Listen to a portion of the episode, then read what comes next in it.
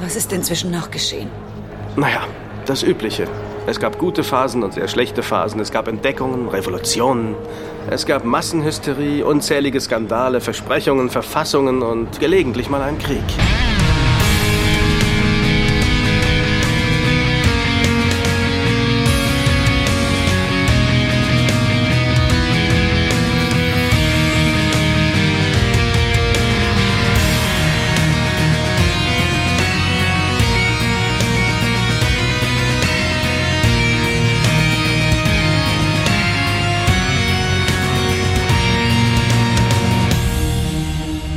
Frisch aufgewacht aus der Kälteschlafkammer des Babylon 5 Universums äh, sind wir wieder da mit einer neuen Ausgabe von Der Graue Rat, der deutsche Babylon 5 Podcast und äh, wir das ist in äh, dem Fall unsere äh, nackte Frauenbeauftragte Mary. Hallo.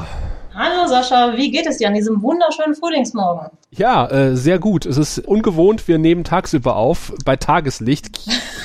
Ich habe alle Rollladen runtergezogen, damit ich die gelbe Sau draußen nicht sehen muss. Und äh, um wieder in Stimmung zu kommen und über eine Serie zu sprechen, die in der Dunkelheit des Weltraums spielt. Ja, ich habe keine Rollladen, die ich runtermachen kann, also gut. ich wünschte, ich hätte Rollladen zum Essen jetzt. Aber es ist ja Fastenzeit, insofern äh, ja, warte genau. ich bis nach Ostern. Verbringen wir die Zeit bis Ostern, um damit über Babylon 5 zu reden, und zwar über eine Folge, die da heißt Der unsichtbare Feind, äh, The Long Dark. Und ähm, ja, Raphael ist leider nicht da, deswegen übernehme ich das mal und sage, Drehbuch schrieb Scott Frost. Wuhu! Wuhu, ja. ja. Und Regie führte Mario Di Leo und äh, das Ganze wurde ausgestrahlt in den USA am 30.11.1994, in Deutschland am 28.01.1996. Äh, die Amerikaner haben eine, wie immer, eine sehr wohlwollende Wertung gegeben auf der Skala von 1 bis 10, 7,64. Die deutschen Zuschauer waren etwas kritischer, 5,67 und deine Jubeln zu entnehmen, höre ich äh, raus, dass du äh, mit dem Namen Scott Frost aufgrund einer anderen Fernsehserie offensichtlich vertraut bist. Vollkommen richtig. Scott Frost ist ja der Bruder von Mark Frost, ähm, einem der Co-Kreatoren von Twin Peaks und hat auch da zwei Episoden geschrieben, was man auch der aktuellen Episode, glaube ich, ganz gut ansieht.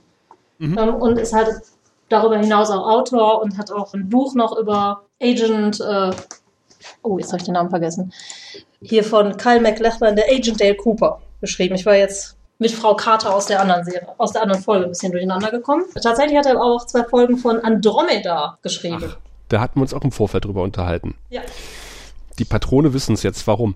Und du hast gesagt, man, man sieht es der Folge an, äh, man sieht es der Folge auch an, dass da ein Regisseur äh, die Folge inszeniert hat, der mit dem Horror- und Suspense-Drama durchaus oder Genre durchaus vertraut ist, denn äh, Mario Di Leo hat viele Krimis und äh, Suspense-Sachen Regie geführt unter anderem äh, bei, ja, äh, Mord war ihr Hobby, das ist dann eher so der Einsteiger.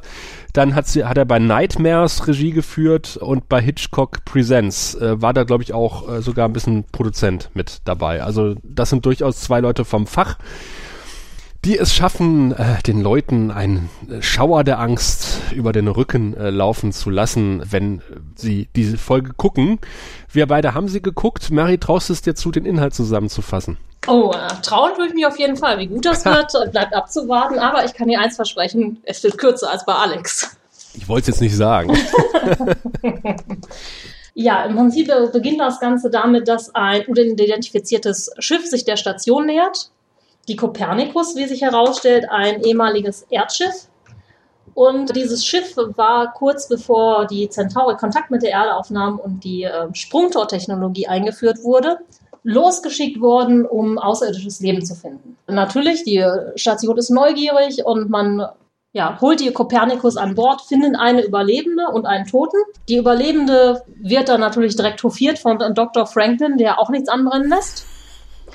Zeitgleich ähm, hat ein Lurker von der untersten Ebene ziemlich äh, ja, Anfälle, Visionen und erzählt von einem Ding, von der Apokalypse und dass es jetzt an Bord der Station wäre. Ähm, eigentlich ein sehr, sehr düsterer Storyteil, der sich auch mit dem Hintergrund des Krieges auseinandersetzt. Ich finde, einer der besten ähm, Garibaldi-Storybögen, mhm. die wir bislang so hatten. weil Garibaldi und der Lurker äh, tun sich zusammen und es stellt sich raus, so Garibaldi glaubt ihm und äh, natürlich sehr schnell kommen die beiden Storybögen zusammen und der Lurker sagt, ja, auf der Kopernikus war irgendwas, das kenne ich. Und während die gute Maria mit Stephen Franklin flirtet, geschehen ein paar Morde an Bord der Station, beziehungsweise ich glaube, es ist nur einer. Ich glaube, es sind ein paar, ja. Es sind eigentlich Doch. ein paar, aber ich glaube, wir sehen nur einen wirklich ähm, live. Sehr schön inszeniert. Ja, ein, ein Traum an dieser Stelle. Ja, und im Prinzip stellt sich dann natürlich raus, ja, es war was an Bord dieses Schiffes, der Lurker, wo man sich die ganze Zeit gefragt hat, hat er recht, hat er nicht recht? Hatte natürlich recht, auch wenn er wahnsinnig war. Sie stellen dann ein Wesen, das halt mit Mariah in ihrer Kälteschlafkammer war und können es, obwohl es hauptsächlich unsichtbar ist, erledigen am Ende und als großer ähm, ja, Cliffhanger oder Hint into the Darkness äh, zeigt sich, das Schiff war eigentlich jetzt auf dem Weg nach Sahadum, gesteuert von diesem Wesen, weil sich da die Dunkelheit sammelt. Ob man von dem Planeten nochmal was hört, ich weiß ah, es nicht. Wahrscheinlich nicht. Man lässt ja sowas am besten einfach im Raum stehen und schließt die Serie mit was ganz anderem ab. Das sehen wir dann in der kommenden Folge. um da mal vorwegzugreifen. ja, ich hatte schon im Vorfeld gesagt, äh, ich habe absolut null Erinnerungen an diese Folge gehabt. Ich wusste zwar, dass Dwight Schulz irgendwann mal bei Babylon 5 mitspielt, habe das immer mit einer späteren Folge äh, verwechselt, in der ein ziemlich gleich aussehender junger Mann durch den Garten Gethsemane wandelt. Jetzt wisst ihr, auf welche Folge das ist. Ja, die haben auch beide einfach eine Schraube locker, deshalb konnte man die schon gut ganz verwechseln. Ja, also vom Typ her sind die auch so ein bisschen ähnlich. Ja. Äh, aber da, da, kommen wir dann vielleicht nochmal drauf, wenn wir bei der Folge sind. Äh, hast du auch diesen komischen Morph-Effekt auf dem DVD-Menü? Du hast ja irgendwie eine andere DVD als ich, haben wir ja mal festgestellt. Was für ein Morph-Effekt, dass sich die Charaktere immer morphen? Ja, genau. Ja, genau, das habe ich. Ah, okay. Das äh, sieht äh, auch sehr nach 90er Jahre Morph-Effekt aus, obwohl die CDs irgendwie in den in 2000ern erschienen sind. ist Auf jeden teilweise. Fall. naja, weniger Morph, sondern eher Morse-Effekt hören wir, als wir die Kopernikus das erste Mal sehen und hören. Ich wollte eigentlich noch äh, das Morse-Signal durch einen äh, Decipher jagen, um zu gucken, ob es irgendwas Sinnvolles ergibt, aber habe ich vergessen im Vorfeld. Es wäre jetzt spannender gewesen, wenn du gesagt hättest, Hätte ich, aber es ist ein unbekannter Code. Vielleicht werden das zukünftige Generationen herausfinden. Das hätte dann auch schon so was Twin Peaks-mäßiges. Es gehabt. ist Mary had a little lump rückwärts. ja, oder die Eulen sind nicht, was sie scheinen. Oder der Kuchen ist eine Lüge. das, das wäre vorausschauend leer. gewesen, oder? Ja. Auf jeden Fall hat Dwight Schultz äh, alias Amis einen absolut tollen ersten Auftritt in Down Below. Nämlich er springt aus irgendeiner Kiste heraus. Und hat dann direkt so seine ähm, Schmerzen und Schreiattacken und ja. davor ist, glaube ich, auch noch so eine kleine Prügelei auf der untersten Ebene, damit man richtig ja. sieht, hier ist die Gegend, wo es so richtig zur Sache geht obwohl kein brennendes Fass da steht oder keine leuchtende Kugel, wissen wir, ach, wir sind in Down Below. Ja. Es war so hart an der Grenze des Overacting, äh, des Peinlichseins, aber ich fand der Auftritt von Dwight Schultz aus der, wie Kai aus der Kiste, im wahrsten Sinne des Wortes, hat das Ganze gerettet. Auf jeden Fall. Also ich fand das auch irgendwie ganz cool gemacht, weil es auch so ein bisschen eine andere Art von Inszenierung ist. Mhm, ähm, ich genau. fand, du hattest auch so diese kleinen Kamerabewegungen, die immer so ein bisschen gefolgt sind, aber nicht so richtig. Und das ist was, das eigentlich relativ untypisch ist für Babylon 5 bis zu diesem Zeitpunkt. Es hatte so ein bisschen was von Simpsons. Weißt du, äh, er springt aus dieser Kiste, dann äh, lamentiert er erstmal erst ein bisschen rum. Dann guckt er aus dem Fenster, was übrigens auch sehr schön ist. Das also ist diese wirklich toll, ja durch das Fenster raus und dann rennt er wie Humor so ein bisschen schreiend aus dem Raum. und äh, ich habe mir aufgeschrieben, ich wäre am liebsten auch schreiend aus dem Raum gerannt an der Stelle. Wobei, das haben sie sehr schön gemacht. Also er rennt dann ja schreiend so schräg nach rechts aus dem Bild raus und gleichzeitig kommt die Kopernikus so links ins Bild reingeschwebt. Ah. Also, dass die beiden aufeinander zu. Als hätte man sich was dabei gedacht, ne? Ja. Hat sich vielleicht sogar jemand. Oder ist es einfach nur Zufall? Zufall? Oder haben unsere Redakteure ihnen da einen Bären aufgebunden? Nein, diese Geschichte ist tatsächlich so passiert. Am 30.11.1994 im Fernsehen. ja, dann kommt auch schon der Vorspann und äh, ich habe mir aufgeschrieben, Claudia ist immer noch als Lieutenant Commander im Vorspann drin. Ivanova. Jetzt wird's mal langsam Zeit, aus ihr einen Commander zu machen, auch im Vorspann. Ja, ja, das stimmt. Die ist ja eigentlich schon Commander, oder? Hm? Das ist halt, Titel sind halt Schall und Rauch. Damit, ja, ja, du bist ja eigentlich schon. Und das ist wie im normalen Berufsleben auch. Auch Frau Ivanova muss sich da mit der harten Männerrealität auseinandersetzen. Schön, dass wir die Frauenbeauftragte haben. die Frauenbeauftragte kann davon ein Lied singen. Ähm, ich mag ja diese Krebsdrohnen, die draußen rumfliegen. Äh, die die, die finde ich total toll. Das auf jeden Fall. Äh, ich mag sowieso, dass draußen immer total viel Bewegung ist. Ich finde, das hat jetzt zur zweiten Staffel auch noch mal ein bisschen zugenommen. Dass man richtig sieht, da bewegt sich was um die Station. Es könnte noch ein Tick mehr sein, ehrlich gesagt. Aber äh, ich denke, das kriegen wir dann im Laufe der Serie noch zu sehen, dass draußen mehr los ist auf der Station. Also gerade wenn gesagt wird, oh, hier, die wollen alle weg oder keine Ahnung was und ich sehe draußen keine Schiffe, ist das manchmal so ein bisschen Text-Bildschere. Äh, das kriegen sie irgendwann noch besser in, in, in, den Griff, aber man ist es auf jeden Fall mehr los als ähm, um den Orbit von Bajor herum. Ja, genau. Zum Beispiel. Komisch, dass sich das mal so als Beispiel anbietet. Ja, das weiß ich auch nicht. Das liegt irgendwie so auf dem Elfer. Ja. Oder auf dem Neuner. ich habe mir als nächstes aufgeschrieben, Leben des Brian in der Zentrale, aber ich weiß nicht mehr warum. Ich, ich nehme an, in der Zentrale? Kommt nicht als nächstes der, der Herr Amos bei seiner apokalyptischen Rede? Ach stimmt. Das war davor, ich habe Leben des Leben des Brian im Soccerlo habe ich mir aufgeschrieben. Ah, ja, so, ah jetzt, ja, jetzt genau. Das, es ergibt Sinn, es, nicht? es wird eine große Verwirrung herrschen und die Erde wird Blut äh, geströmt sein von den vielen Vögeln und so. Ah, deswegen neben des Brian in, im Soccerlo, genau. Ja, die, die, Verwirrung hat bei dir auf den Notizen schon angefangen, würde ich sagen. Ja. nee, das ist total großartig. Also das ist wirklich eine tolle Szene, finde ich persönlich. Also er ja. hält da diese Rede an der gleichen Stelle, wo sonst Streikkundgebung oder sonst was ist. Es gibt wirklich, glaube ich, nur die, diese eine Stelle für öffentliche Verkündigung, egal welcher Art. Und erzählt dann, Apokalypse is coming, I'm walking, ich glaube, er sagt mir auch, I'm walking through Gethsemane schon mal. Und hm. Jakar kommt dann so schön vorbei und sagt, ja, keep on walking.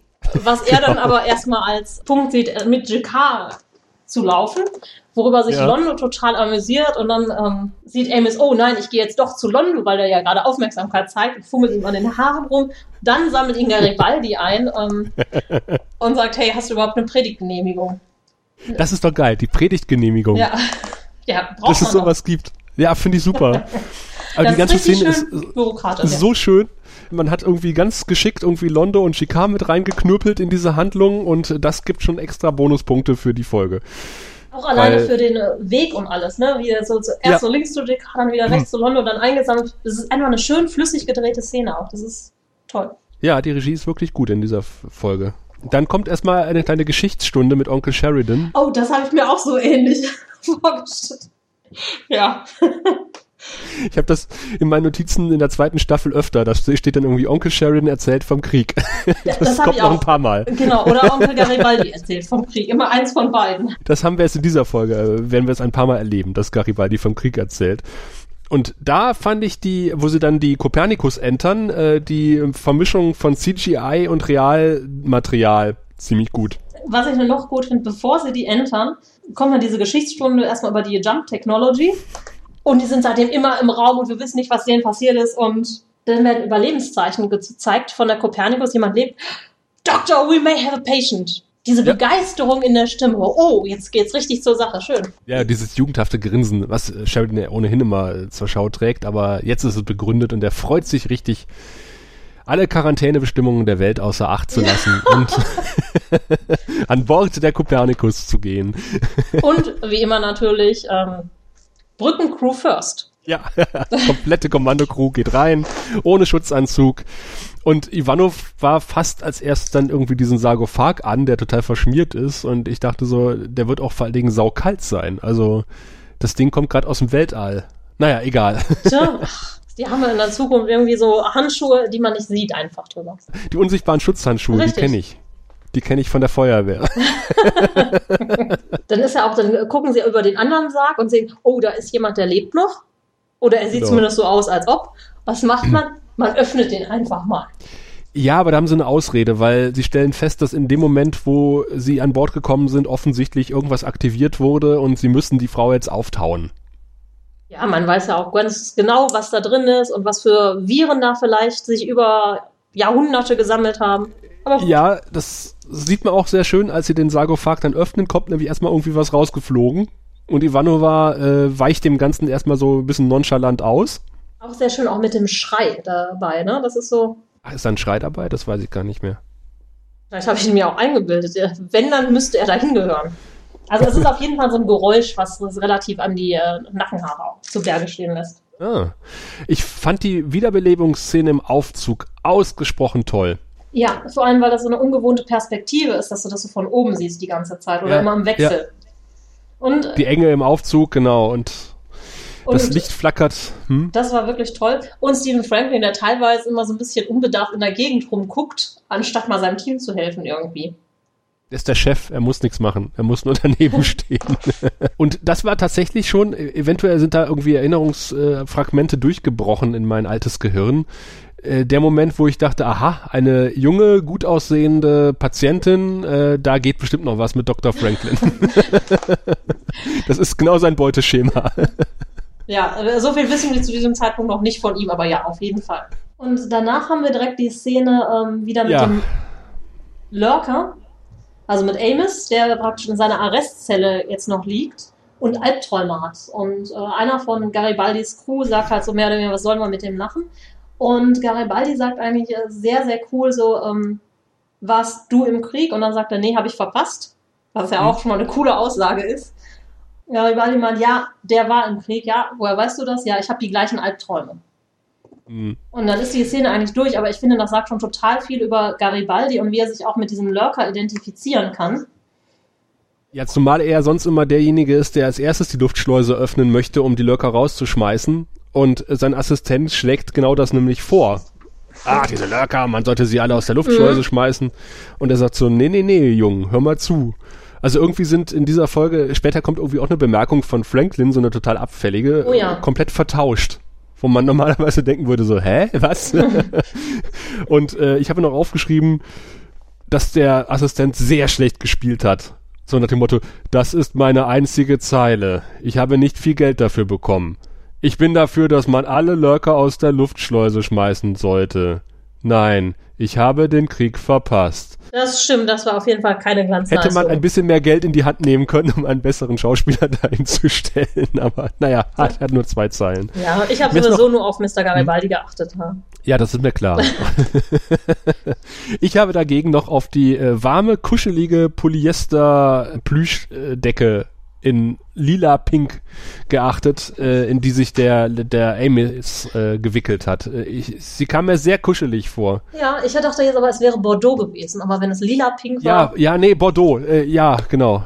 Im Zweifel verlasse ich mich auf das weibliche Farbspektrum als auf meins. es ist Bordeaux, ja, du hast recht. Ich gucke nochmal auf dem Foto gerade. Na, die sollen halt nicht frieren da in den Arrestzellen. Sieht auf jeden Fall sehr kuschelig aus.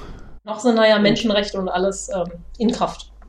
Es weicht aber sehr von den üblichen Decken ab, die man bei Babylon 5 sieht. Ich denke mal, dass die in den örtlichen Supermarkt gegangen sind und da irgendeine Decke gekauft haben, weil, weil sie, die brauchten sie jetzt unbedingt für diese Szene. Das kann gut sein. Das ist wahrscheinlich der Supermarkt, wo die sonst auch die Kopfbedeckungen kaufen.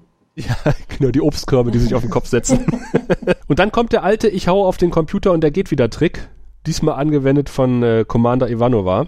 Ja, und auch ganz toll, wir sehen ja relativ selten eigentlich totale Aufnahmen so in der Station. Und das sehen wir jetzt in der Kopernikus. Also ich finde, man hätte es in dieser äh, Folge häufiger haben können. Man hat so das Gefühl, dass der gesamte Raum auf Ivanova so ähm, runterdrückt. Mhm. Ne? Also du hast alle Linien praktisch gegen den Commander strebend. Und das ist so richtig so ein Bedrohungsszenario, das in der Kopernikus gegen sie aufgebaut wird. Und ist für mich halt so ein typisches Bild, was du eigentlich in diesen ähm, Horror-Science-Fiction-Filmen hast, wenn man irgendwo im Weltall irgendein Wesen findet, was äh, Grauenhaftes vorhat. Mhm. Ja, stimmt. Ich finde auch den Schnitt sehr schön. Auf Dwight, zwischen, ja. Auf Dwight Schulz dann wieder, auf Armis. Richtig, wo er dann aufwacht und total geschockt ist. Das ist ähm, wirklich ein toller Schnitt. Habe ich mir auch ähm, so notiert.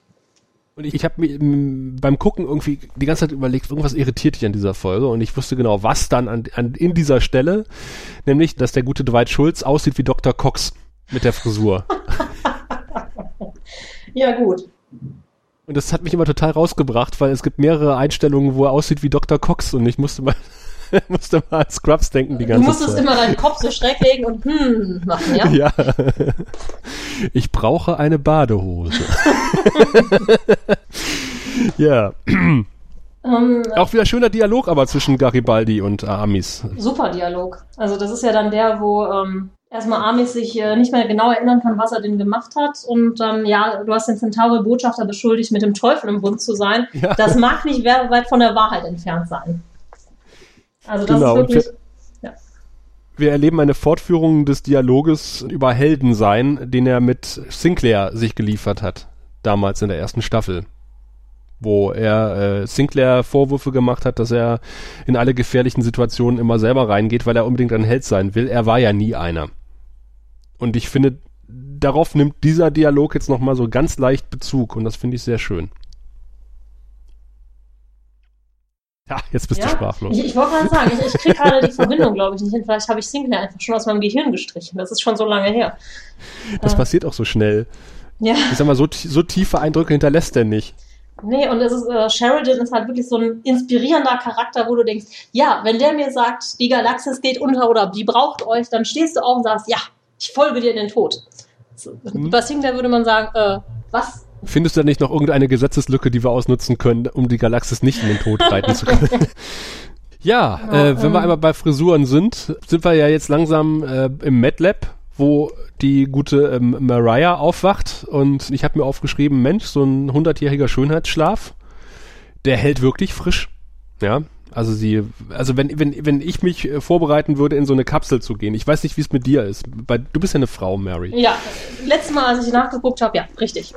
wenn, wenn du mit deinem Freund in eine Kapsel steigen würdest, also jeder in seine natürlich, um äh, wenn, auf die Suche nach fremden Lebensformen zu gehen und äh, die nächsten zehn Jahre im Schlaf zu verbringen, würdest du dich vorher schminken, damit du einen möglichst guten Eindruck machst, wenn du aufwachst? Natürlich. Oder würdest du sagen, Doch. ach, ich, Du darfst ja auch nicht vergessen, vorher werden wahrscheinlich noch Pressefotos geschossen, während ich in die Kapsel steige. Also da bin ich selbstverständlich geschminkt. und dann angezogen, wenn wir Pressefotos machen vorher. Hm. So, so ist das. Das zerstört meine zweite Theorie. Verdammt. ja. Nee, ich finde es durchaus äh, legitim, dass sie geschminkt in diese Kapsel gestiegen ist. Okay, weil du würdest ja auch nicht geschminkt ins Bett gehen. Also in der Regel jedenfalls. Also wenn du vorhast zu schlafen. Also, Ja, aber da werde ich ja, ich sag mal, schockgefrostet Mhm. und sehe dann hinterher wieder genauso aus, wie wenn ich reingestiegen bin. Wenn ich äh, in mein Bett steige mit Schminke im Gesicht und dann erstmal schön mein Gesicht in das Kissen presse zum Schlafen, dann sehe ich ja am nächsten Morgen aus, als hätte ich irgendwie Kriegsbemalung im Gesicht. das Kissen ebenfalls. Auf so, jeden negativ, Fall, so ein Negativabdruck. Alles schon passiert, also ja. Bei Mariah hat mich auch irgendwas gestört an ihren Haaren. Die sieht irgendwie so, 90er aus?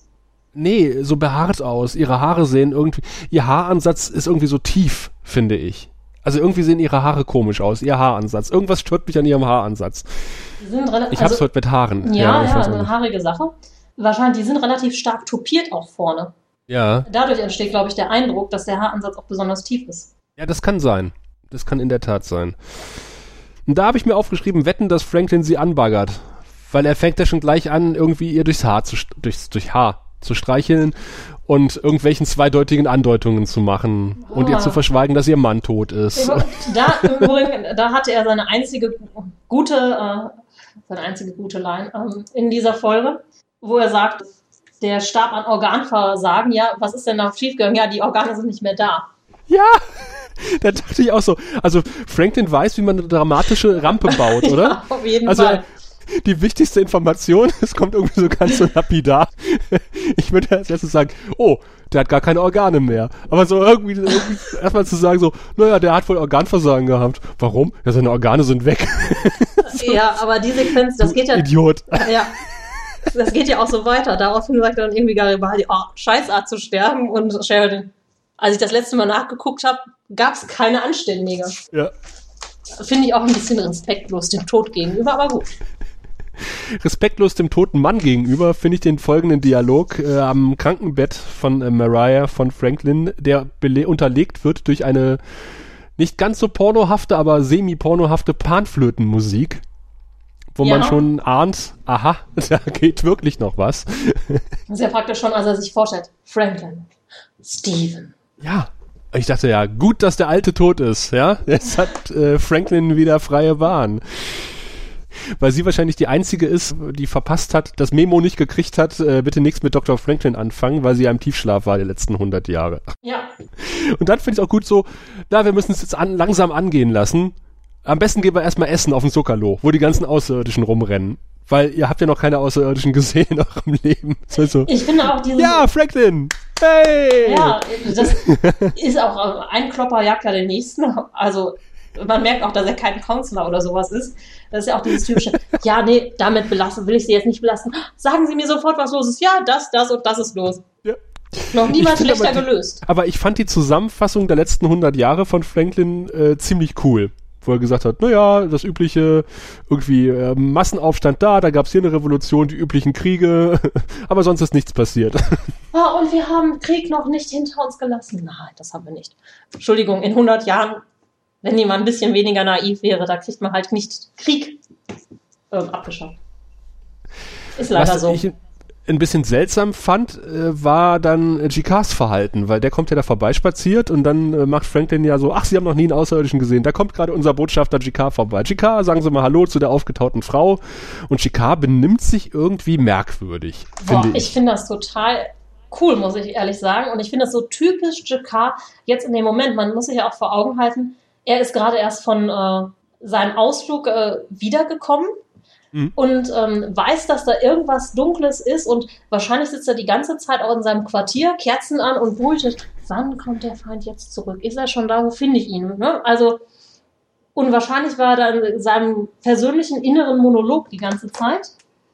Und äh, als er dann vorgestellt wird, ähm, Visitor from the Past, ne, und antwortete er ja, ähm, gehen Sie am besten dahin zurück, wo Sie herkamen. Die Zukunft ist nicht das, was sie mal war. Ja. Das ist super toll, das ist mega gruselig und ich denke mal, er hat einfach keine Lust, auch weiter mit denen zu reden, sondern möchte seinen eigenen düsteren Gedanken einfach nachhängen. Ich kenne das. Ah ja, okay. so wie Mariah, die jetzt auch düsteren Gedanken nachhängt, nämlich einer alten Erinnerung, äh, wo sie in der Kapsel liegt und irgendwas sie überrascht. Und äh, daraufhin verliert sie das Bewusstsein und jetzt kommt der absolute Superklopper. Ja. sie wacht auf im, im Quartier von äh, Stephen Franklin und sie fragt, wo bin ich? Und er sagt, in meinem Quartier. Das war näher als das MATLAB. Das ist das ist echt so, ich bin absolut fassungslos insgesamt über die ganze jetzt folgende Sequenz. Also in der vorherigen Sequenz hat mich schon ihre Begeisterung gestört. Ich meine, sie hat zehn Minuten vorher erfahren, dass ihr Mann tot ist und jetzt, yay, Ja, Aliens. Und dann kommt sie, ja, ich finde das alles ne, so schlimm und er direkt so, ach, du bist nicht allein und fängt dann an, ihre Wange zu streicheln. Ja. Wo ich mir auch denke, Frau, wenn du ihm jetzt nicht eine scheuerst, dann küssen sie sich fast und Franklin auf einmal, ah nee, doch nicht. Wir Das ist nicht angebracht. What? Genau, what habe ich mir hier hingeschrieben? Auch ganz groß mit drei Fragezeichen und zwei Ausrufezeichen. Das ist momentan nicht angemessen. So, so, aber fragen Sie morgen nochmal. Franklin, du arbeitest die ganze Zeit auf diesen fucking Moment hin. Und, und, Die und ganze sagst Zeit, seit drei Stunden. du, ja. Nö, das ist jetzt gerade nicht angemessen. so. Ja, der ganz kleine Unglaublich. vorher war halt auch überhaupt nicht angemessen, aber das ist jetzt so. Ja, ja, Der, überhaupt der Kuss, nicht. das wäre dann konsequent gewesen zumindest. Aber ja, Scheißverhalten und dann auch noch Weichei, das ist echt scheiße. also das ist echt. ja. So muss man mit Frauen umspringen, die gerade aus dem Kyroschlaf erwacht sind, mit ihrem neben ihrem toten mumifiz- mumifizierten Mann. genau Ja. so und nicht anders, Kinder. Äh, Medizinische Ethik für Anfänger, da ist Dr. Franklin durchgefallen. ja, er hat den gleichen Kurs wie Garibaldi belegt wahrscheinlich, den, was die Fachkompetenz Also betrifft. da muss ich jetzt aber generell mal Garibaldi in Schutz nehmen. Was das Angraben von Frauen angeht, ist Garibaldi doch noch eine Spur auf jeden Fall geschickter. Ja, gut, das stimmt. Garibaldi geht seiner äh, wahrscheinlich äh, viertliebsten Beschäftigung im Universum nach, nämlich Essen. Ich hatte gedacht, das wäre Platz 1 gewesen. Es kann auch sein, dass es Platz 1 ist bei Garibaldi. Und äh, neben ihm speist ein Drasi, oder versucht es zumindest, äh, aber dummerweise läuft ihm das Essen weg. ist das eine geile Szene, Das oder? ist sehr, sehr schön, ja. Ich fand den Teller auch sehr schön animiert mit diesen Krabbenarmen oder mit diesen Tentakeln, die sich da bewegen und den Teller dann über den Tresen schieben. Oder ziehen, besser gesagt. Ist auch irgendwie wieder ein Beweis dafür, wie hm? detailverliebt manche Sachen gemacht worden sind.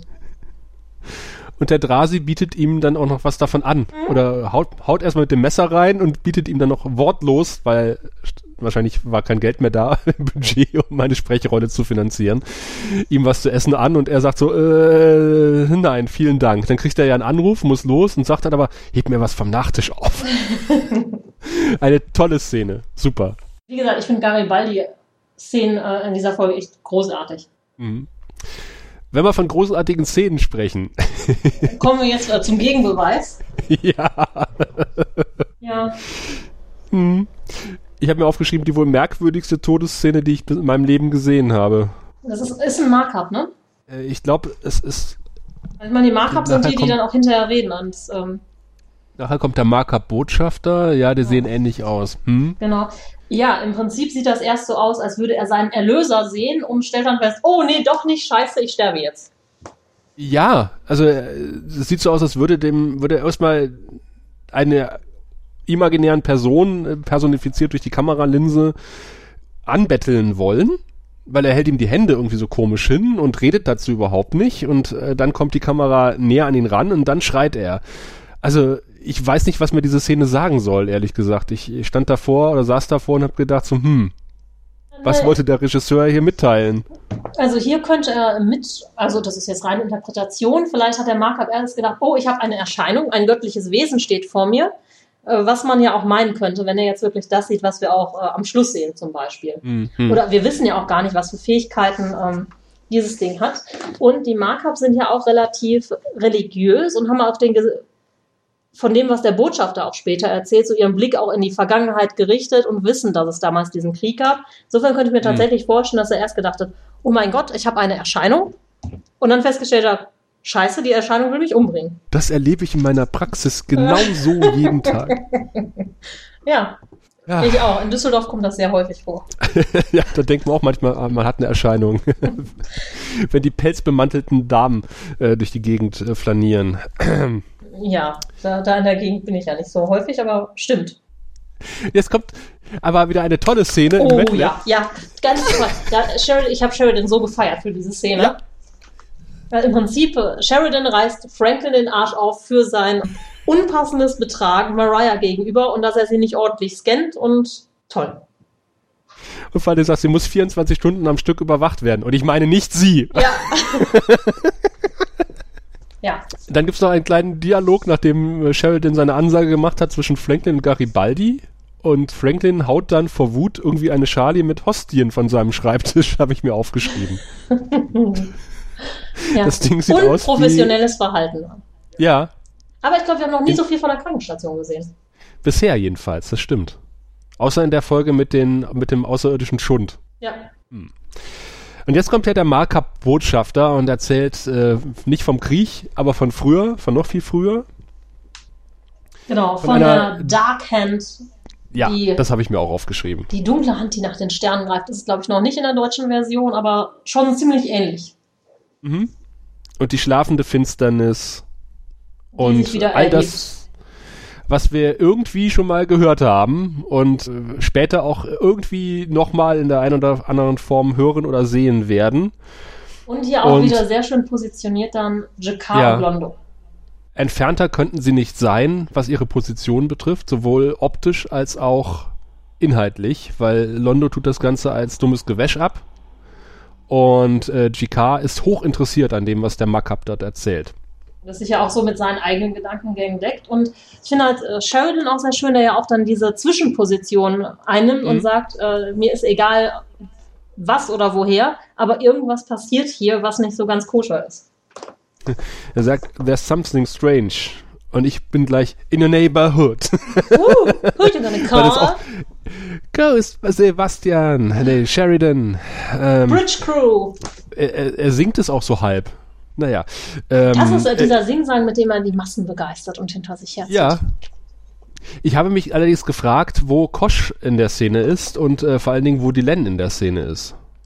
Die waren zu teuer, die, die konnte man sich für diese Folge nicht leisten aber die hätten äh, da ganz gut gepasst, aber wahrscheinlich hätten sie auch dann zu viel irgendwie durch ihre Mimik, Gestik oder Gespräche verraten. Man weiß es nicht. Oh, aber ich kann mir genau vorstellen, die Len hätte diesen vielsagenden Blick zu Botschafter Kosch wahrscheinlich ge gemacht.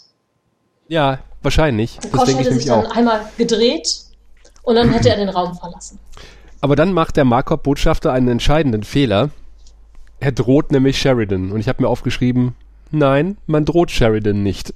Oh nein. Das tut man einfach auf nicht. gar keinen Fall. Weil Sheridan hat gleich die passende Antwort parat und kriegt auch ein Kompliment von Ivanova, die sagt, das war very smooth, was er da abgeliefert hat. Auch diese Kurzszene zwischen Sheridan und Ivanova hat mir sehr gut gefallen. Ja. Weil ich finde, die gesamte Brückencrew kommt sehr, sehr gut weg.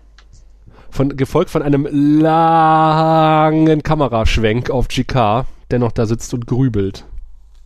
Ich glaube, die Kamera schwenkt tatsächlich einmal durch den kompletten Raum. Das ist schon so ein bisschen Woody Allen-like. Ja, nicht nur Woody Allen-like, ne? Aber es ist schon. äh, Ja, ja. Und dann kommt ja eine Szene, die müsste dir wieder gefallen haben, weil ich mir wieder Haare aufgeschrieben habe. Und du ahnst, wo die sich befinden. Auf dem Kopf von Mr. Garibaldi? Fast. Nein, wieso? Es kommt erst die Szene, wo Garibaldi aus seinem Bett hochstreckt mit freiem Ja, ja. Oberkörper.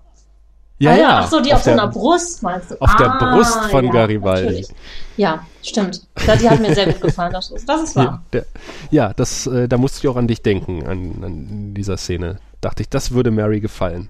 Und das hat ihr gefallen. Weil ich fand die auch mal aus ganz, ganz anderen äh, Gründen ganz gut, weil Garibaldi steht dann ja auf und äh, sucht Amos auf und sagt halt, Mhm. ähm, hey, ähm, das mag zwar alles sehr, sehr komisch sein, aber ich glaub dir. Ja. Und dann kommen wir ja auch in diese, ja, Garibaldi erzählt vom Krieg Momente, wo er Mhm. hatte selber erzählt, dass ein paar ganz, ganz komische Sachen während des Krieges stattgefunden haben. Und sich dann mit Amos zusammen in die unterste Ebene aufmacht, um das Ding zu finden. mhm. Und da finde ich, bekommen wir halt wirklich so ein paar Twin Peaks Momente, wo die dann unten in der untersten Ebene rumlaufen und Nebel steigt auf und Ja, das Licht wird total merkwürdig. Also es Mhm. ähm, flackert auch immer hin und her. Also an Ja, und es aus, kommt irgendwie so aus. alles von einem Spot mehr oder weniger. Also das ist kein, kein kontinuierlich ausgeflechtet, ausgeleuchtete Fläche, sondern das ist alles sehr Spotlight-mäßig, was wir da sehen.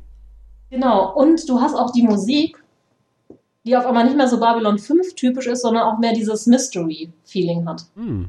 Zum Glück ist es nicht die Panflötenmusik von Dr. Franklin von Sei vorhin. Dank. Da hätte ich mich auch gefragt, wohin das führt zwischen Amos und Garibaldi. Weißt du, Amos, ich hatte den gleichen Traum. ich bin vorhin schweißgebadet, halbnackt aus meinem Schlaf hochgeschreckt, weil ich von dir geträumt habe. Streichel übers Haar. Da wäre die Folge ganz woanders geendet. Das ist was für die Slash-Fiction-Schreiber. Ja, bestimmt. Ha, nein. Ja, auf jeden Fall. Amos äh, taucht, taucht dann ja auch auf und erzählt halt diese Geschichte von diesem Listening Post, wo es dieses Vieh gab, was sich dann von ihm ernährt hat. Und ähm, er baut auch ganz toll dieses Bild auf, ne, von diesem, das äh, Camp war halt in alten Ruinen auf einer lange toten Welt. Und das ist genau Ja. die Formulierung, die uns ja immer so ein bisschen verfolgt. Jetzt Ja. schon so in den letzten Folgen immer so unterschwellig. Weil, Ja. weil das ist, glaube ich, auch die Beschreibung, mit denen viele Leute auch so Sahadum abhandeln. Oder alle von diesen dunklen Planeten, wo der alte Feind wacht. Dazu habe ich mir aufgeschrieben, also das hätte schnell kitschig werden können, diese Szene. Ist es aber nicht geworden. Es ist erstaunlich erträglich, habe ich mir aufgeschrieben. Ich finde die tatsächlich äh, erstaunlich Mhm. gut gemacht, aber wahrscheinlich Ja. auch, weil ähm, ja gute Kameraarbeit, tolles Licht Mhm. und Ja, halt gute Schauspieler. Ja, Ja. die Schauspieler sind tatsächlich auch sehr, sehr gut. Äh, f- toll fand ich noch, äh, zwischenzeitlich äh, schrecken sie ja irgendwen auf und Garibaldi ruft Freeze! Ja, Und dann steht da so ein Typ, beide gucken sich gefühlt mehrere Sekunden lang an. Der Typ lässt das Teil fallen und rennt weg. Und dann dachte ich so, ja, alle hören auf Garibaldi. naja, die Kompetenz hat sich rumgesprochen. Aber wie gesagt, der Dialog war sehr schön. Was man von dem folgenden Dialog wieder nicht unbedingt behaupten kann, denn jetzt kommt wieder das Gegenstück, quasi das Yang zum Yin. ja. Ähm, wir sehen nämlich wieder Mariah und Franklin. Ich habe mir zu dieser Szene aufgeschrieben, Mariah und Steven, bla bla. Ja. Ich- Ich hatte mir noch aufgeschrieben, dass äh, Mariah unbewacht ins bewachte Raumschiff kommen konnte, obwohl sie 24 Stunden am Tag beobachtet werden sollte. Und so ein verlassenes, gruseliges Raumschiff, in dem ihr Mann gestorben ist, ist eigentlich der perfekte Ort für Beziehungsgespräche, was sie da führen. Auf jeden Fall. Äh. Wofür ist du denn Beziehungsgespräch? Habt ihr kein altes verlassenes Raumschiff im Garten? Äh, Wir haben verlassene äh, Gruselschlösser im Garten, ja, da könnte man auch solche Gespräche Ja. führen. Der alte Indianerfriedhof zum Beispiel eignet sich auch mal sehr gut, Auch schön, ja, wirklich. wo wir unsere Haustiere normalerweise begraben. Ja, aber, aber zurück zur Folge. Ich habe mir noch aufgeschrieben, dass die Frau, hast du auf Englisch geguckt? Ja. Ja, also die Mariah-Darstellerin schmatzt wie Inge Meisel, habe ich mir noch aufgeschrieben in, in dieser Szene. Ah, ja, das So stimmt. gegen, gegen ihrem Ende, wo dann das Gebiss irgendwo halb rausgefallen ist Mhm. schon. Irgendwie klingt sie ein bisschen komisch. Ja, das war wahrscheinlich einfach der Schock. Und wie wird sich Frank denn jetzt los? Hm. Wir wissen nicht, was sie im. Nee. Äh, Oh, auf jeden Fall scheint das Monster wenig Appetit zu haben, denn obwohl so viele Leute auf der Station rumgeistern, hat es, glaube ich, mal gerade eben zwei oder drei umgebracht. Naja, das ist ja Wir- auch relativ genügsam, ne? Also es hat ja jetzt auch wohl relativ lange auf ähm, Amos rumgekaut und jetzt auch auf der Mariah eine ganze Zeit. Ja, aber dafür, dass Amos gesagt hat, er ist auf wie viel, äh, 80 Pfund runtergemagert, äh, wenn es, war glaube ich sogar noch weniger. Ähm, 41 es- Kilo hat er, glaube ich, hat er nicht sogar Kilo Ja. gesagt? Nee, er hat Pfund gesagt. Dann waren es 41 Pfund. Das, oder? Das kann aber nicht Nee, sein. 41 Pfund kann nicht sein. Dann sind es ein, dann sind es 82 Kilo, nee, 82 Pfund gewesen. Und du hast im Kopf schon umgerechnet auf Kilo. Das würde ich mir im Normalfall gar nicht zutrauen, das umzurechnen, aber scheint so gewesen zu sein. Gallonen pro Square Inch. Auf jeden Fall. Ähm, hätte ich dann gedacht, dass, äh, dass Mar die gute Mariah inzwischen auch etwas abgemagerter wäre, nachdem das äh, Viech irgendwie eine Zeit lang mit ihr mitgereist ist. Obwohl, es hat sich ja offensichtlich zuerst an ähm, ihrem Ehemann gütlich getan. Man weiß ja nicht, wann die in, wann das in ihre Kapsel gestiegen ist. ja, das stimmt. Okay, ich nehme meinen Kritikpunkt zurück. Aber ich finde die Szene generell eher zum Abschalten. Oh ja. Da drauf haben wir aber eigentlich wieder eine ganz gute. Also erstmal haben wir Garibaldi, der ähm, Amos hinterherläuft. Mhm. Beziehungsweise ähm, Amos schreit, glaube ich, irgendwie durch die Gegend.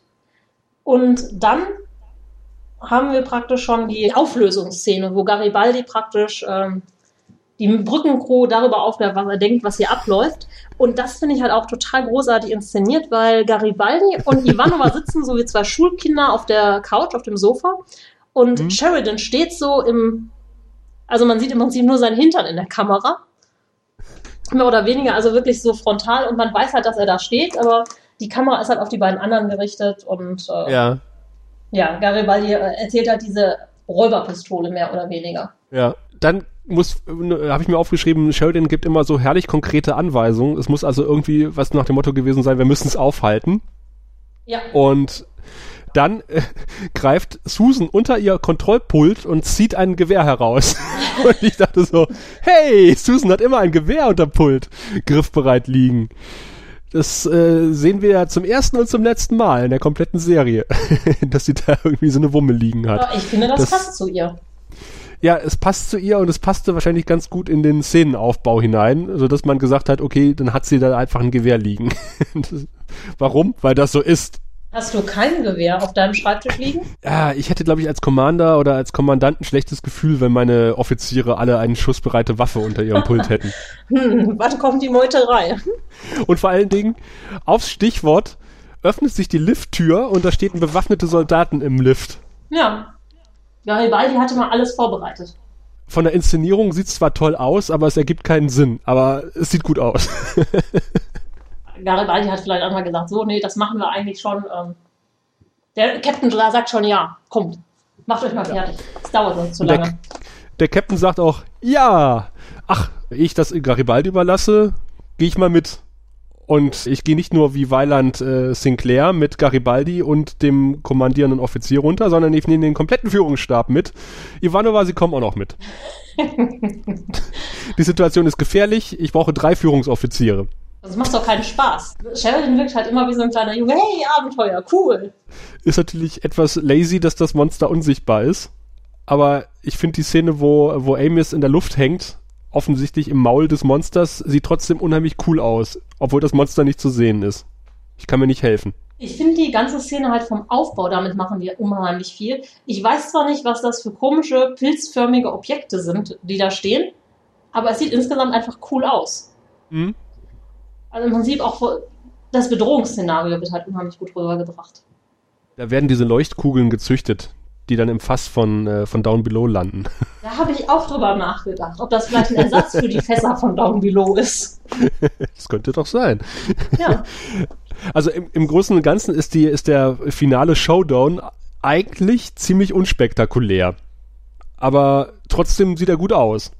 Ja, also ich finde auch so gerade diese finale Szene, wo Amos sich dann opfert und er dann praktisch mhm. vor diesem Monster steht und dann man einmal zumindest diese Silhouette sieht, die ja sehr teufelsartig ja. aussieht ähm, Finde ich ganz gut und ich glaube, JMS hat sich hinterher entschuldigt, dass sie da mit dem CGI-Effekt nicht mehr machen konnten, weil zu teuer und überhaupt. Ich finde das aber ehrlich gesagt ganz gut, dass man da wirklich nur diese Silhouette sieht, weil meistens, wenn man das Monster sieht, mhm. ähm, geht alles Suspense total flöten. Mhm. Das stimmt, das ist ja die Regel quasi, dass man das Monster erst sehr spät zeigen sollte. Und hier sieht man es praktisch gar nicht, finde ich jetzt auch nicht ja. schlimm. Außer ganz am Schluss, im Buch von GK. Ja, und da wiederum finde ich es ganz, ganz toll gelöst. Ja. Es sieht so ein bisschen aus wie so ein Wappentier. Ich hab, ich, es gibt irgendeine Stadt, die hat so ein Wappen. Aber ich weiß nicht mehr welche. Am Stadt? Wahrscheinlich Köln. ja, wahrscheinlich. um, nee, das ist die Nachbargemeinde. Entweder Simmerath oder Rötchen. Die haben so einen komischen, stilisierten irgendwas. Ich such's mal raus für die Shownotes. Oh, bitte, bitte. Ich wüsste gerne, welche Stadt den äh, Schattenhol liegt. Es könnte sein, dass die Eifel von Schatten unterwandert ist. Hm. Ja, wie du schon gesagt hast, also JMS hätte sich auch einen etwas effektiveren, spektakuläreren und äh, ja, effektvolleren Showdown gewünscht, aber hat ihn nicht bekommen. Aber ich bin irgendwie trotzdem nicht unzufrieden mit dem, was ich da gesehen habe. Ich wollte gerade sagen, ich fühlte mich halt auch wieder so ein bisschen an Twin Peaks erinnert. Mhm. Äh, vielleicht einfach, weil ich äh, Scott Frost die ganze Zeit im Hinterkopf hatte. Aber ich finde halt, dass äh, Spannung da in Szenen halt auch mit relativ wenig Mitteln eigentlich aufgebaut würde. Ja. Und einfach durch gute Kameraarbeit, gute Lichtarbeit. Mhm. Ja, und dann hat man alles in der darauffolgenden Szene wieder zunichte gemacht. ich wollte gerade sagen, die spannende Frage war doch eigentlich nicht, wird das Monster besiegt, sondern wird Franklin eine glückliche Zukunft mit Mariah finden. oh, und leider kriegt er einen Korb sehr überraschend. Ja, total überraschend. Das scheint sich so durchzuziehen mit Franklins Beziehungen. Ja, nicht nur mit Franklins. Mariahs äh, Antwort erinnerte mich total an das, was die äh, gute Lady Adira damals Londo sagte. Ja, ich muss jetzt erstmal raus ja. und äh, die Welt sehen. Tschüss. und dann sagt er, ja, komm doch einfach, ne? wenn du wiederkommst, ich bin noch hier. Und da sagt sie eigentlich sehr schön, mach keine Versprechungen, die das Leben dich nicht halten lassen wird. Und, und dann kommt noch die Szene, die äh, die Monster der Woche Story in die Gesamthandlung einprömpelt irgendwie. Nämlich wir erfahren, dass äh, der Navigationscomputer der Copernicus manipuliert wurde und äh, ein neues Ziel gesetzt wurde, nämlich äh, Sahadum, das mysteriöse Sahadum, uh. von dem wir schon so viel gehört haben bisher. Genau. Und ja.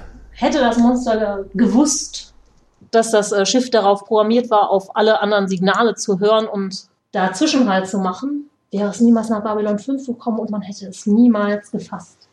Hätte, ja. hätte Fahrradkette. Ja. Hätte das Monster mal ein bisschen mehr in die Programm, wenn es schon an, am Computer rumfummelt, hätte es auch noch mal gucken können, oder? Ja, was ich halt manchmal ein bisschen ähm, merkwürdig finde, ist, dass die Monster dann wirklich auf so ein Monsterniveau vom Intellekt heruntergeschraubt werden Wobei es ja eigentlich ganz klar ist, das sind uralte Wesen, die da irgendwo lauern und die schon ein bisschen Verstand haben.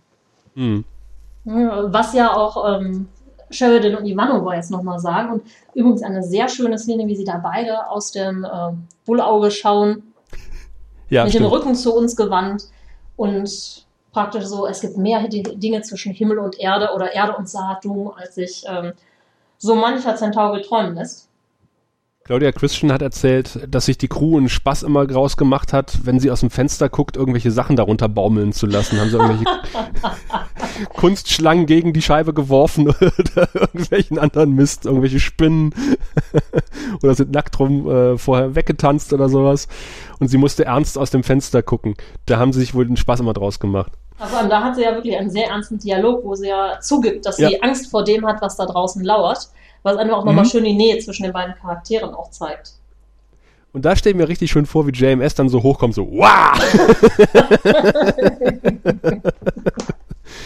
ja, aber dann, äh, wie gesagt, GK bildet das Schlussbild in seinem von Kerzen illuminierten, äh, rot äh, leuchtenden Quartier und wir sehen in seinem Buch eine Abbildung die an das Monster der Woche erinnert und wir wissen, aha, das äh, scheint in einem etwas größeren Kontext zu stehen. Der alte Feind ist wieder da. Ja. Eine Folge, die mit GK endet, kann auch eine gute Folge sein. Was uns irgendwie auch gleich schon zur Wertung führt, äh, die wir nach immer wie immer nach äh, Wir vornehmen und unser Centauri-Attaché, den wir in dieser Folge nicht gesehen haben, was ich anpranger, wird uns jetzt mal die Wertung erklären. Sehen Sie, wir Centauri haben sechs, äh, und jede Zahl steht für ein bestimmtes Niveau von Intimität und Lust. Also es beginnt bei eins und das ist, na ja, ja, ja. Dann kommt zwei und wenn man fünf erreicht hat, dann... Äh, ja, ja, schon gut, Wirr, ich habe verstanden, alles klar. Da habe ich es mir ein bisschen schwer getan, ehrlich gesagt, weil im Grunde genommen ist das so eine Monster der Woche Folge, die so ein bisschen auf Krampf äh, in diese Schattenhandlung äh, mit hinein verwoben wurde, was äh, erstaunlich gut geklappt hat und erstaunlich unpeinlich war, äh, trotz der Prämisse, was vielleicht auch an Dwight Schultz gelegen hat, der ja wirklich ein guter Schauspieler ist. Also das Ganze hätte, habe ich halt mehrfach gesagt, wirklich schnell in die Hose gehen können und super peinlich werden können, wie zum Beispiel die Szenen zwischen Franklin und Mariah. Das hat sowas äh, genervt. Ähm, und wie gesagt, ich musste ständig auf die Frisuren gucken, auf Mariahs Haare, auf äh, Dwight Schultz Haare. Auf Garibaldis Haare. Äh, auf Garibaldis Haare, sowohl auf dem Kopf als auch auf der Brust. es gibt schöne Andeutungen auf die dunkle Hand und auf die Schatten und ach, ich weiß es nicht. Also wenn die Handlung, diese Pseudoromanze zwischen Garibaldi, äh, Garibaldi und Franklin, zwischen Franklin und Mariah nicht gewesen wäre. Garibaldi und Amos. Ja, genau. Ah, diese, diese subtile Beziehung zwischen Amos und Garibaldi hat das Ganze natürlich wieder ausgeglichen, natürlich, ja. Diese Bromance, die sich da entwickelt mhm. hat und eventuell noch mehr, man weiß es nicht, ja. Also ohne diese Franklin-Handlung hätte die Folge deutlich mehr äh, kassiert, aber ich würde trotzdem sagen, es ist eine überdurchschnittliche Folge. Also ich würde schon irgendwo zwischen dreieinhalb und vier Penissen tendieren für die Folge. Ja, da sind wir uns wie immer ziemlich einig. Ich würde tatsächlich zu den vier Penissen greifen. Die habe ich mir auch aufgeschrieben als erstes. Ja, also ich war da auch so ein bisschen, ich habe schon ähm, anderen Folgen schlechtere Wertungen gegeben, aber hier ist es echt für mich, ja, Franklin und Mariah lasse ich ja jetzt mal ein bisschen außen vor. Also ohne die hätte ich wahrscheinlich sogar noch ein bisschen äh, höher gegriffen. Aber die Inszenierung, die Dialoge, was die ganzen mhm. anderen Teile betrifft, das ist halt wirklich super gelöst und wirklich so ein ähm, ja, Sing from Outer Space Geschichte zu machen. Das Ganze hat wirklich so ein bisschen was von ähm, so ein paar Lovecraft-Momente, so ein bisschen ein Hauch von Twin Peaks. Von daher bin ich eigentlich mega happy. Ich werde nicht verstehen, warum sie da diese blöde Romanze eingebaut haben. Die brauchte diese Folge nicht. Und dann auch halt so schlecht. Das, ähm, ja, das verstehe ich nicht ja. und es äh, ist so ein bisschen, äh, ja, Macht Wahrscheinlich war vertraglich kaputt. zugesichert, dass jeder Darsteller mindestens eine Folge pro Season bekommt. Und Franklin war mal wieder fällig. Ja, wahrscheinlich. Davon abgesehen eine gelungene Folge. Ich finde halt auch, ja. wie sie äh, JK und Londo, die eigentlich fast gar nicht vorkommen, so ganz dezent einspielen und die beiden nochmal als Figuren positionieren. Mhm. Super gut. Ja, auf jeden Fall. Also da gebe ich dir ja völlig recht. Also äh, die Inszenierung reißt da wirklich viel raus und äh, subtil eingewobene Sachen ins Skript, was wir in Babylon 5 auch deutlich äh, superschwelliger erlebt haben bisher. Oh ja.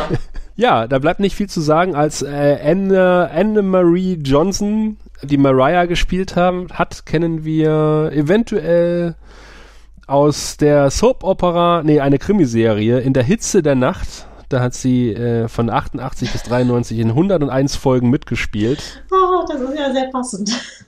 Ja, ne? Ich weiß nicht, in der Hitze der Nacht klingt irgendwie total soapig und nach Schmonzette, oder?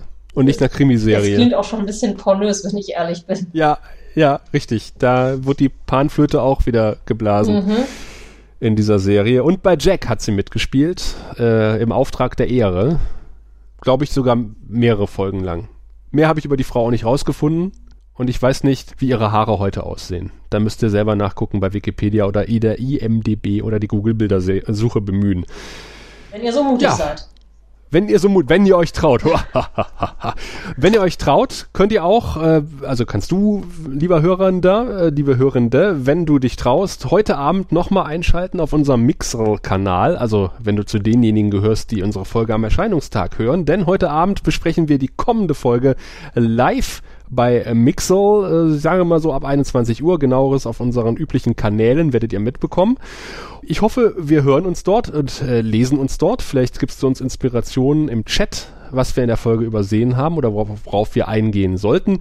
Ansonsten hören wir uns regulär in zwei Wochen wieder, wenn wir mit Gedankenpolizisten, äh, nee, das ist eine, das ist die überübernächste Folge. Irgendwas mit Talia machen in zwei Wochen. Bis dahin, bleibt uns gewogen. Ciao. Ciao. Du findest den Grauen Rat im Internet unter www.der-graue-rat.de, unter facebook.com slash grauerrat und at graurat bei Twitter. Nimm Kontakt mit uns auf unter goldkanal at der-graue-rat.de. Benutze das Plugin auf unserer Seite oder ruf uns einfach an unter 0355 547 8257.